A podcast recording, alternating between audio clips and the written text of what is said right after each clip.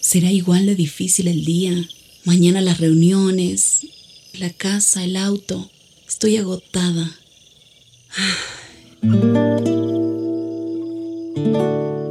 No importa cuántas cosas me hayan angustiado hoy.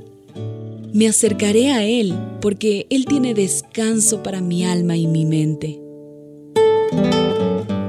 Cuando mi corazón está tranquilo, puedo escuchar su voz en quietud y confianza. Mi fortaleza está en descansar en Dios. Ven a descansar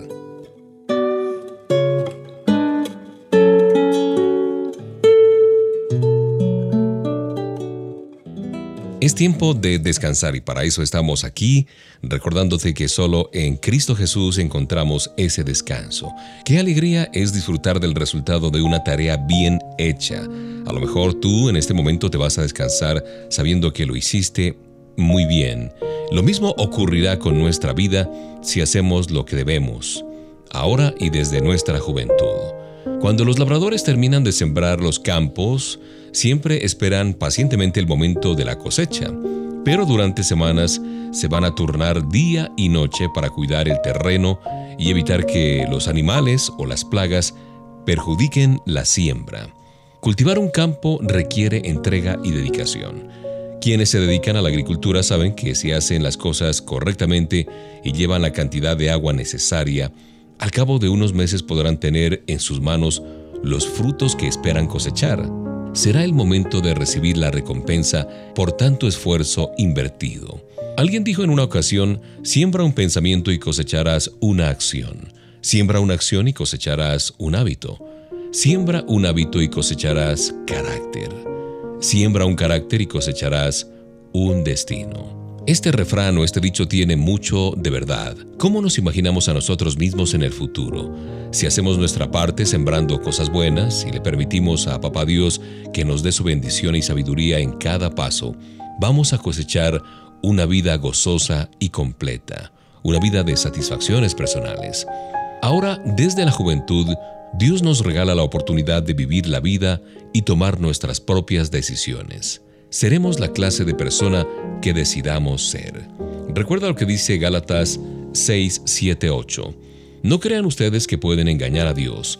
Cada uno cosechará lo que haya sembrado. Si seguimos nuestros malos deseos, moriremos para siempre. Pero si obedecemos al Espíritu, tendremos vida eterna. Gracias por acompañarme. Un abrazo de Mauricio Patiño Bustos.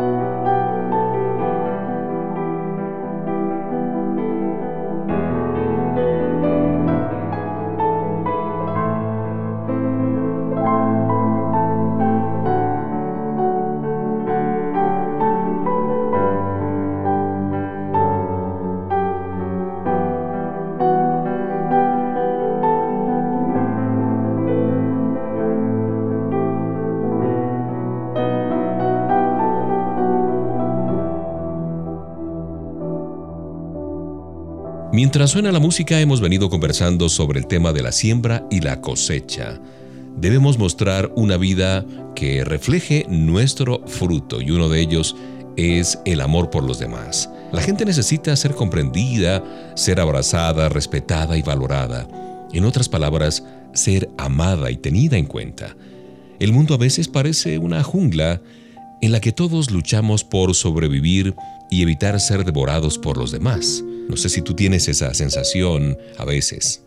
En un escenario así los seguidores de Jesús somos llamados a mostrar su amor hacia todos, sin ninguna distinción y de una manera contundente, práctica, que vaya más allá de un saludo esporádico o un saludo impersonal de esos que solemos dar en nuestro día a día.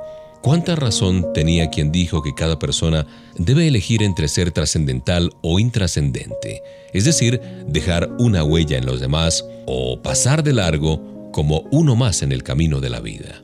Vale la pena sonreír, vale la pena perdonar, vale la pena cumplir la palabra dada, vale la pena cuidar la pureza, vale la pena estudiar y vale la pena ayudar a otros, vale la pena levantarse temprano Vale la pena perseverar. Vale la pena confiar en Dios. No creamos el engaño de quienes bajaron los brazos y dejaron que la frustración los venciera. No, al contrario. Esforcémonos cada día por vivir en plenitud, como quien ama de veras a la gente y decide hacer algo para mostrar su afecto en la vida práctica. Vale la pena intentarlo, ¿no te parece? Escucha lo que dice el libro de Gálatas 6.9. Así que no nos cansemos de hacer el bien, porque si seguimos haciéndolo, Dios nos premiará a su debido tiempo.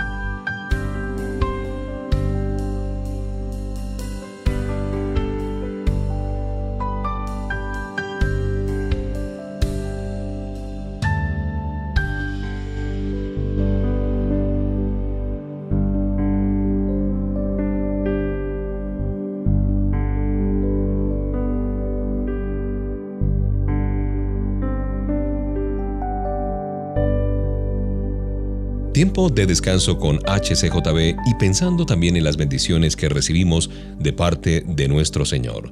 Demos gracias al Dios y Padre de nuestro Señor Jesucristo por las bendiciones espirituales que Cristo nos trajo del cielo, dice Efesios 1.3. Hay una famosa canción que invita a la gente a cambiar de estrategia cuando no puede dormir, cuando tiene insomnio. Dice que la mejor manera para conciliar el sueño y disfrutar de un buen descanso es contar las bendiciones recibidas en lugar de contar ovejas. Este es un buen consejo. Cada día disfrutamos de muchísimas cosas que Dios nos regala. Que nuestro corazón palpite es una de ellas. Habernos despertado esta mañana es otra bendición. Saber que Jesús nos ofrece su amor y perdón es una de las más importantes. Y bueno, así podríamos aquí enumerar una gran cantidad de bendiciones grandes y pequeñas que nuestro Creador nos permite vivir a diario. Mucha gente no logra ver cuántas bendiciones tiene a su alrededor. Se enfoca solo en los aspectos negativos y a veces la queja ocupa un lugar demasiado importante, diría yo, en su forma de pensar y de hablar. Con razón tantas personas viven amargadas y llenas de estrés. Pero ser bendecido no quiere decir que todo sale a la perfección, tampoco que estamos libres de problemas y dificultades, no, al contrario, es atravesar cada circunstancia con la confianza y la actitud de saber que estamos en las manos de un Dios amoroso y lleno de misericordia y clemencia. Porque la palabra bendición significa algo más que buenos deseos y la posibilidad de tener cosas materiales. Va mucho más allá se trata de una suma de elementos que hacen de la vida una experiencia formidable de la mano del Señor. La Biblia está llena de consejos para tomar buenas decisiones que nos permitirán disfrutar de una vida repleta de bendiciones. Así es que leámosla cada día y sigamos sus enseñanzas. Disfrutemos de esta página musical.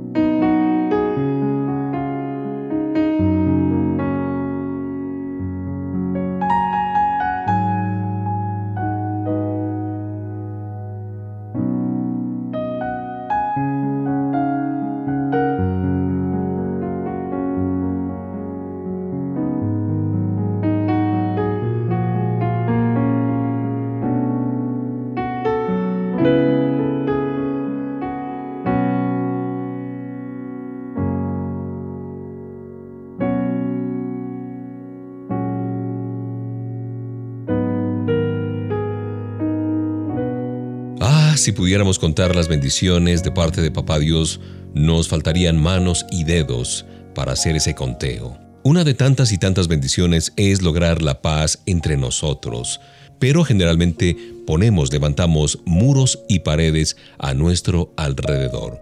Durante casi 30 años, Alemania estuvo dividida en dos, recuerda.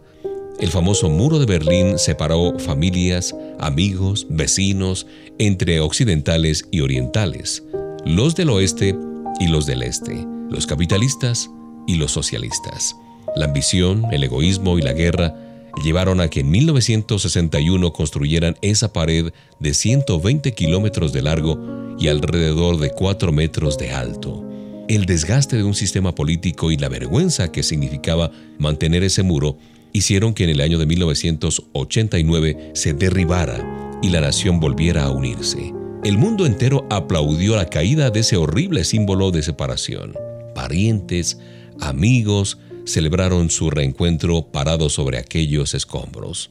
Hoy en día existen otros muros que también hay que destruir, barreras que separan y no permiten la armonía y la paz para mucha gente, y recibir ese regalo y esa bendición de Papá Dios que es la paz.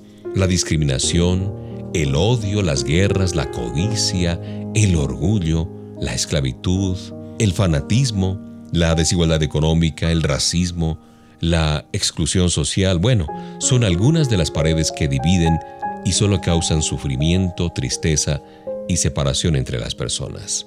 Conocer a Jesús es el primer paso para lograr la paz entre la gente. ¿Cómo? Al recibir su amor y perdón, se caerá el muro que nos separa de Dios y luego, con sus fuerzas, podremos trabajar para cambiar la sociedad y construir un mundo diferente, sin barreras ni muros de separación. Efesios 2.14 dice, Cristo nos ha dado la paz.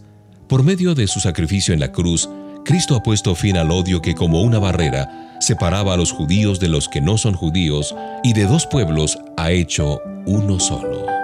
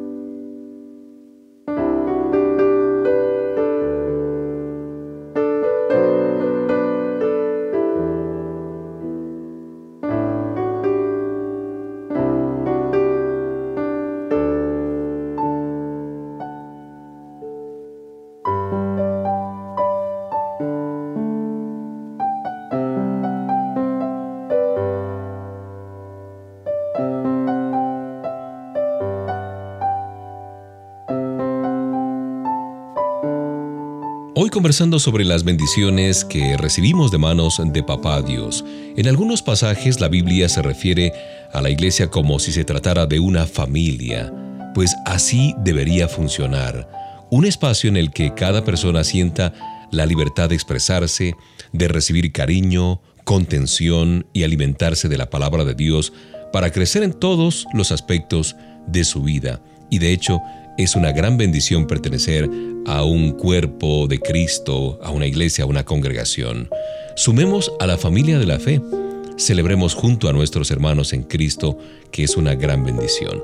Cada persona tiene talentos, tiene dones que nos dio Papá Dios que le permiten realizar diversas tareas. Al compartir nuestra fe en Jesús y desear que toda la gente conozca su amor, esas capacidades se unen y así logramos resultados mucho más grandes de lo que alguna vez soñamos a nivel individual. Por eso considero que la iglesia es el ámbito en donde los seguidores de Jesús podemos crecer en amor, en paciencia, bondad, fe, compasión, desarrollando una vida de comunión que se traduce, que se evidencia en el servicio a Dios. Porque, ¿qué significa vivir como hermanos? Bueno, amar a los demás como a nosotros mismos, preocuparnos por las necesidades de los demás, perdonar y comprender a quienes nos hayan ofendido, hablar con Dios en oración y pedirle que bendiga a cada persona, aprender las enseñanzas de la Biblia y crecer en la fe, compartir con un corazón dispuesto lo que hayamos recibido de gracia y disfrutar de la alegría de servir a nuestro prójimo. ¿No te parece todo esto un eh, cúmulo de bendiciones de parte de Papá Dios? Efesios 2.19 refiere lo siguiente. Por eso, ante Dios, ustedes ya no son extranjeros. Al contrario, ahora forman parte de su pueblo y tienen todos los derechos. Ahora son de la familia de Dios.